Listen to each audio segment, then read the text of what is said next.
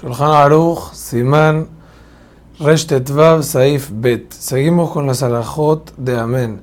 Está escrito en el Shulchan Aruch, una persona que escucha a un Yehudi, a un Israel, terminando una de todas las verajot. O sea, escucha, por ejemplo, Shakon Liavid Baró. Pero no escuchó, no oyó toda la verajá completa. ¿Responde amén o no responde amén? Entonces la alaján del Shulchan Aruch es que responde amén. Hay poskim que escriben, trae el Mishnah Brura, que es solamente cuando uno escucha también la mención del nombre de Hashem. O sea, escuchó el Shem Hashem y al final. Pero trae el Mishnah Brura que si uno escuchó el final de la verajá y, sabe, y entiende qué es lo que el otro está bendiciendo, o sea, que está haciendo una verajá por una comida o algo así, ya responde amén tranquilamente, porque confiamos que la verajá la hizo correctamente, pues porque se trata de un yehudi. Pero si el Mebarej, o sea, la persona que estaba bendiciendo, es un apicoros, un renegado, un cutí, un menor, un adulto, pero dijo mal la verajá diferente, de modo que no sale y de Jehová.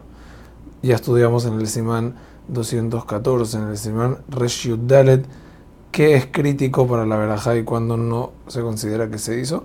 Entonces, en esos casos no se debe responder amén. La idea y el punto que está escrito en esta alajá es que cuando la verajá no es dicha correctamente, cuando la verajá le batala tanto si la persona que la está bendiciendo no, la, no es una persona que la está haciendo correctamente por lo que es él o por cómo la está diciendo, entonces automáticamente el amén no se va a decir. Sin embargo, el Gaón opina que si uno escuchó de principio a fin a una picorosa, a un cuti diciendo la verajá y la está diciendo bien, sí se va a bendecir.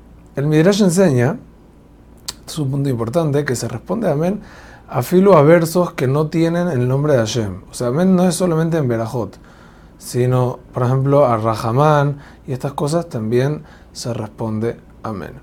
Un último punto en la alajá que trae el Ramón Haidush, muy bonito, que si un no yehudi, una persona que es goy, está bendiciendo y bendijo completa la verajá, y uno escuchó toda la verajá de comienzo a fin, puede responder amén, y hay quienes dicen que Filo está obligado a responder amén, pues porque los goim, cuando bendicen, se refieren también a Hashem y no a Abodazara, y la verajá funciona perfectamente. Hazak Ubaruch.